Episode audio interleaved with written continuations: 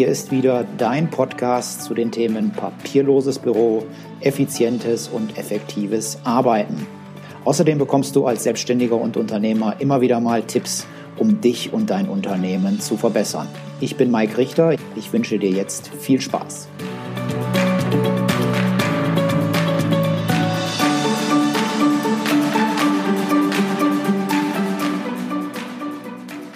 Hallo, heute gibt es wieder eine Folge rund um das Thema papierloses Büro. Wenn ich mit Selbstständigen spreche, dann höre ich oft so Sätze wie, ja, papierloses Büro, das hätte ich auch gerne, aber für die Umstellung habe ich leider gerade keine Zeit.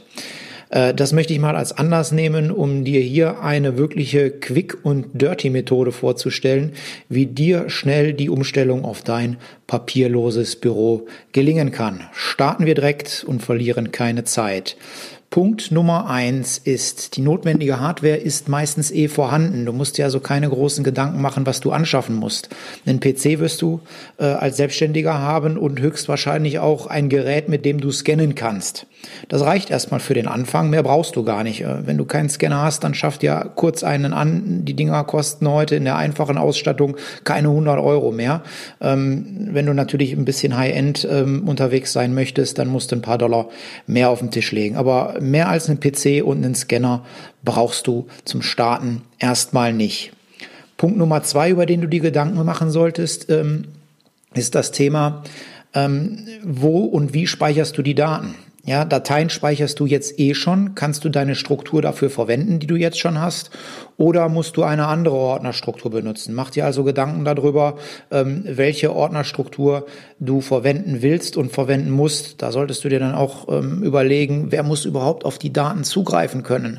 Das heißt, du musst im Zweifel Zugriffsrechte ähm, vergeben können, aber auch das ist heute nicht mehr schwer. Wenn du da ja eine einfache Lösung haben möchtest, weil du nicht weißt, wie, wie es mit, mit deiner technischen Ausstattung und mit deiner Datenstruktur momentan geht, dann gibt's Online-Dienste, die bieten das mittlerweile an, also Online-Speicherplätze.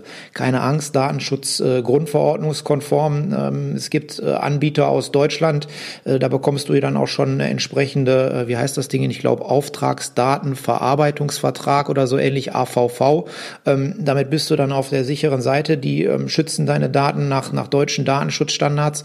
Das ist zum Beispiel die Firma Center Device, die einen solchen Online-Speicher für kleines Geld anbietet. Und da hast du dann die Möglichkeit, ähm, auch ganz einfach Zugriffsrechte für bestimmte Bereiche und Ordner zu vergeben. Das heißt, wenn also nur jemand von deinen Mitarbeitern auf den Ordner A zugreifen darf, aber du die Ordner A bis X hast, ähm, dann kannst du das entsprechend einrichten, dass dieser Mitarbeiter nur den Ordner A ähm, auswählen kann und einsehen kann. Mehr kann er dann nicht mit, mit seiner Zugriffskontrolle. Das Tolle bei solchen Online-Speichern ist dann auch noch, dass es eine sogenannte äh, OCR-Erkennung der Daten gibt, die du abgelegt hast. Das heißt, wenn du nach einem Stichwort suchst, was in einer PDF zum Beispiel der Name eines Kunden, Max Muster GmbH.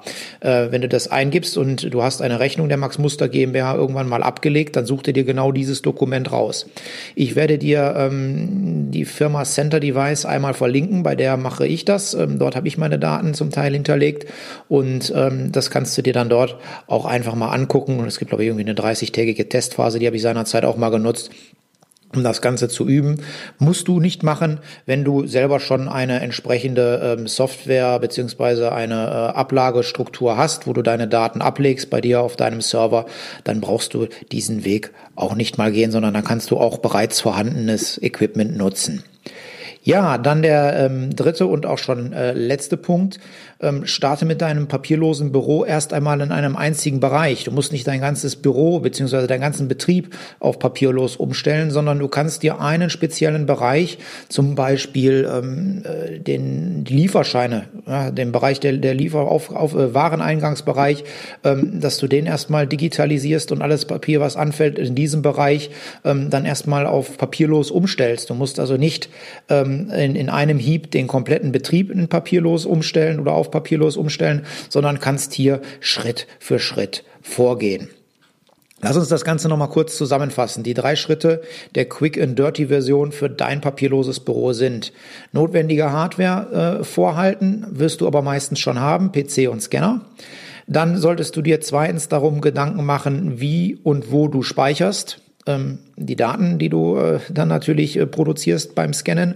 Und natürlich musst du dich fragen, äh, wer muss auf die Daten zugreifen können und wie kann ich ihm die Rechte geben, dass er auf die Daten zugreift und wie kann ich verhindern, dass ähm, Mitarbeiter, Personen, die keine Zugriffsrechte haben sollen, dann auch nicht an diese Daten herankommen.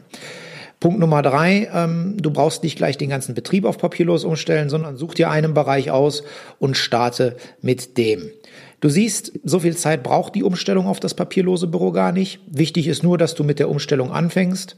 Du musst nicht gleich äh, Rom an einem Tag erbauen. Äh, Rom ist nämlich nie an einem Tag erbaut worden, sondern du kannst sukzessive vorgehen und ähm, äh, den Weg zu deinem papierlosen Büro beschreiten. Wenn du das Thema etwas vertiefen möchtest, habe ich noch zwei Tipps für dich. Erstens, ähm, in dem Blogartikel die ersten sieben Schritten zu, Schritte zu deinem papierlosen Büro äh, bekommst du weitere Infos zum Thema Umstieg in das papierlose Büro. Äh, und zweitens, am 9.6. findet in Berlin die dritte Paperless Pioneers Conference statt. Die Veranstaltung richtet sich an Selbstständige, die den Umstieg auf ein papierloses Büro wagen. Kann ich dir also empfehlen, fahre ich auch hin. Ähm, kriegst du auch in den Shownotes hier einen entsprechenden Link, um dir das Ganze anzugucken. Damit bin ich heute auch schon wieder am Ende meiner Folge. Ich hoffe, du konntest ein paar nützliche Tipps für dich herausziehen.